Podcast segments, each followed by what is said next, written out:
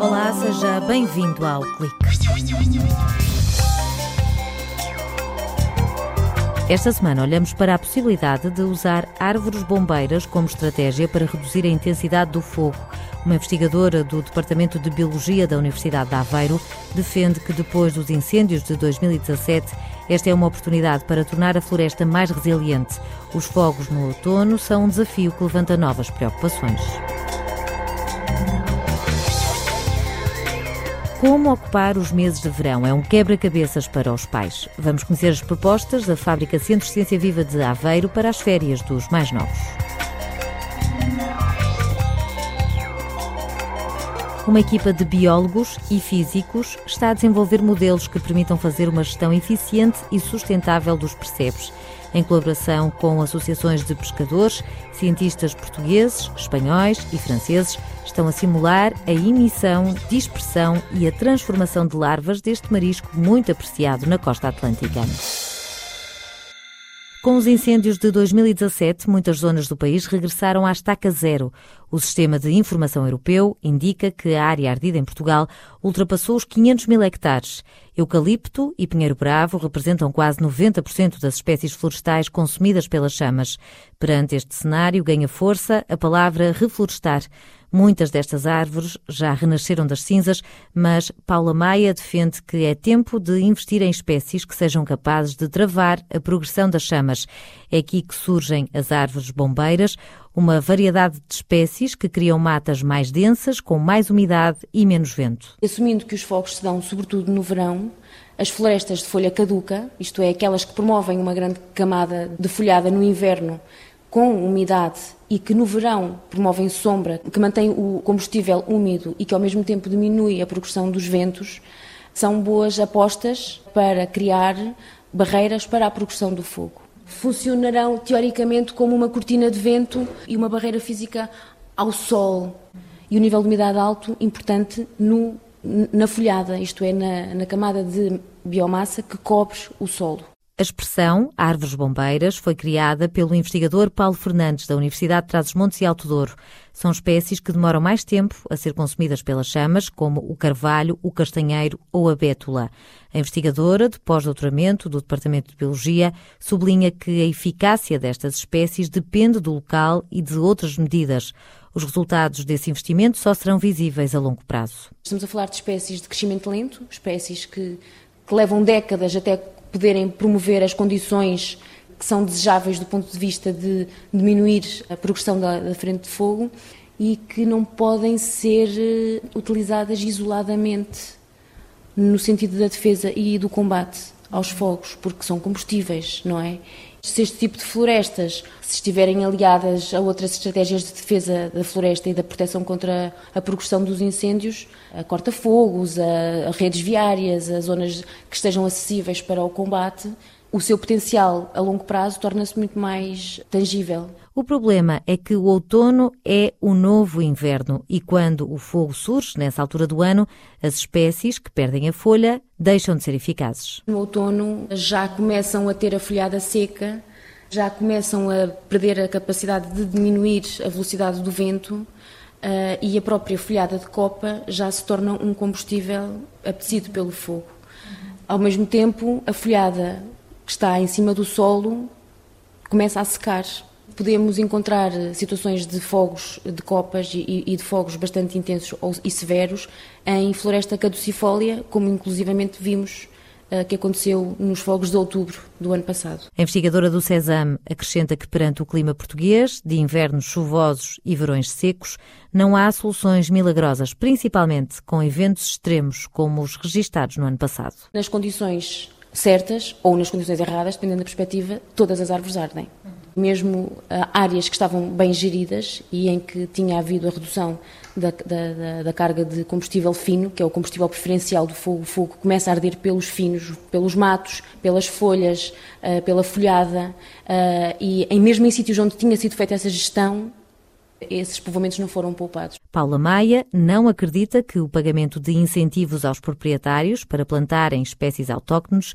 resolva o problema e defende que só a valorização económica dos serviços de ecossistema pode ser sustentável a longo prazo. Para alguns ainda é visto um pouco como metafísica, mas a verdade é que a manutenção de florestas de crescimento lento, florestas que protegem o solo, que promovem uh, serviços para as comunidades faunísticas, que promovem a defesa dos recursos hídricos, isto são coisas que podem ser medidas. E as pessoas podem receber retorno económico pelos serviços que estão a prestar à comunidade. Acrescenta ainda a investigadora da Universidade de Aveiro que a floresta não serve apenas para vender madeira e recomenda a aposta no turismo de natureza. Se fosse fomentada a visita das pessoas a determinadas florestas que fossem vistas como modelo, eu acho que poderia tornar-se atrativo e aí já era um retorno bastante mais hum, prático do ponto de vista do proprietário. Porque, convenhamos, um turista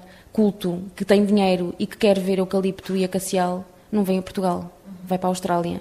Ou seja, olhar para a floresta numa perspectiva de mercado e pagar aos proprietários por algo de que todos beneficiam, através de medidas que favoreçam a conservação e o uso sustentável. A aposta na produção de frutos, como o medronho, e em produtos como o mel, são também formas de retirar valor da natureza.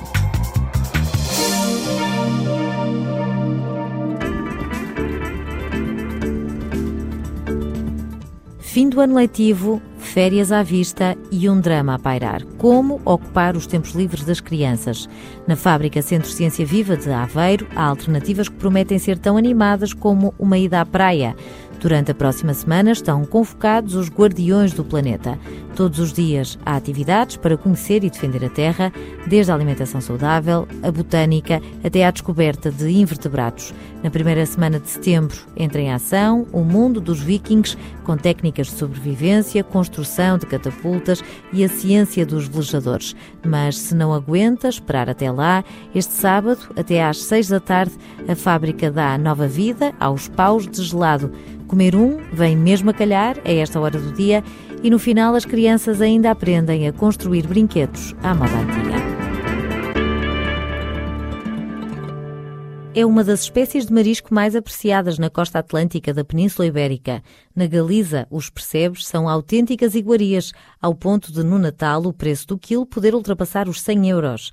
Jesus de diz que existe muita pressão sobre a apanha e teme um declínio desta espécie. O investigador do Departamento de Física da Universidade de Aveiro esclarece que os percebes são apanhados nas rochas, mas esta é apenas a última etapa da vida deste crustáceo. Os percebes emitem, através da fecundação, ovos que de facto eclodem e vão dar lugar a larvas, a pequenas larvas.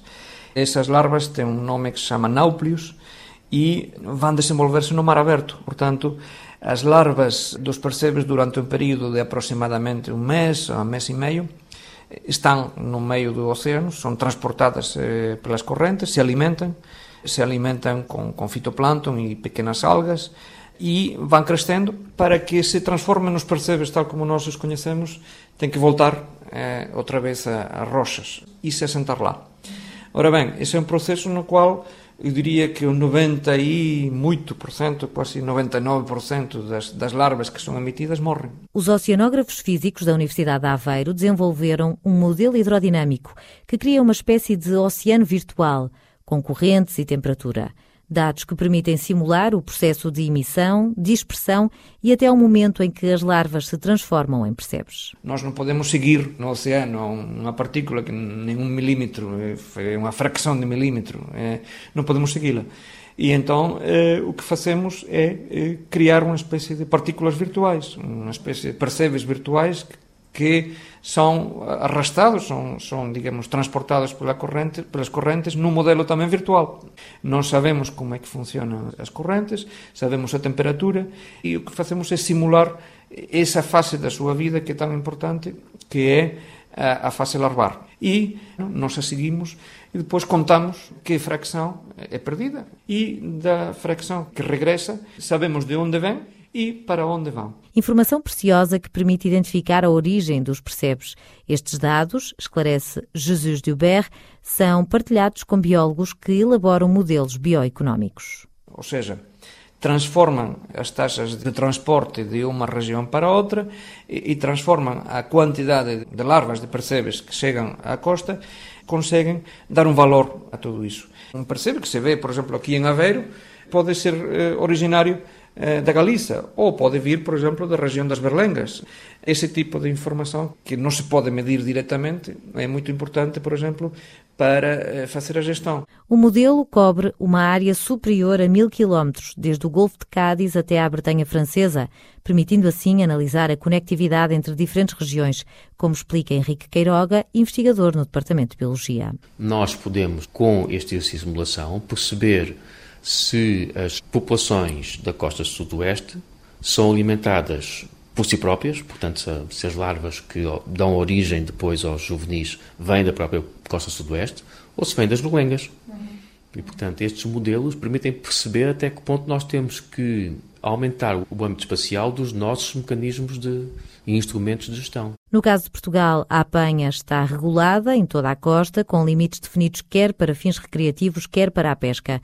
O biólogo do CESAM esclarece que o objetivo é fazer recomendações para uma gestão mais sustentável. Essa informação serve para regular, na medida do possível, os diferentes tipos de apanha, de exploração do percebo que existe ao longo da costa portuguesa, não é? Há zonas em que tem um regulamento específico, como é o caso das áreas protegidas, por exemplo, das Belengas, do Sudoeste Alentejano e Costa Vicentina, e nesse caso é o ICNF que faz a regulação desta pescaria, no resto da costa é a Direção-Geral uh, dos Recursos Marítimos. As simulações são comparadas com dados observados para garantir que o modelo é fiável e representa a realidade.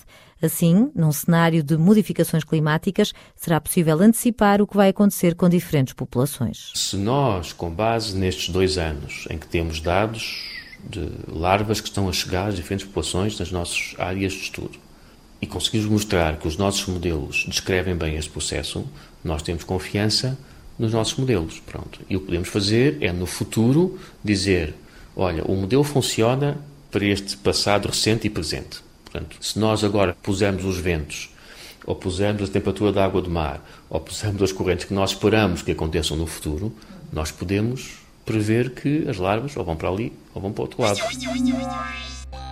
A equipa do projeto é constituída por investigadores portugueses das universidades de Aveiro e de Évora, espanhóis das universidades de Vigo e Oviedo e de uma estação biológica da Bretanha Francesa. Conta ainda com a colaboração de associações de pescadores. Por hoje está tudo dito. Até para a semana.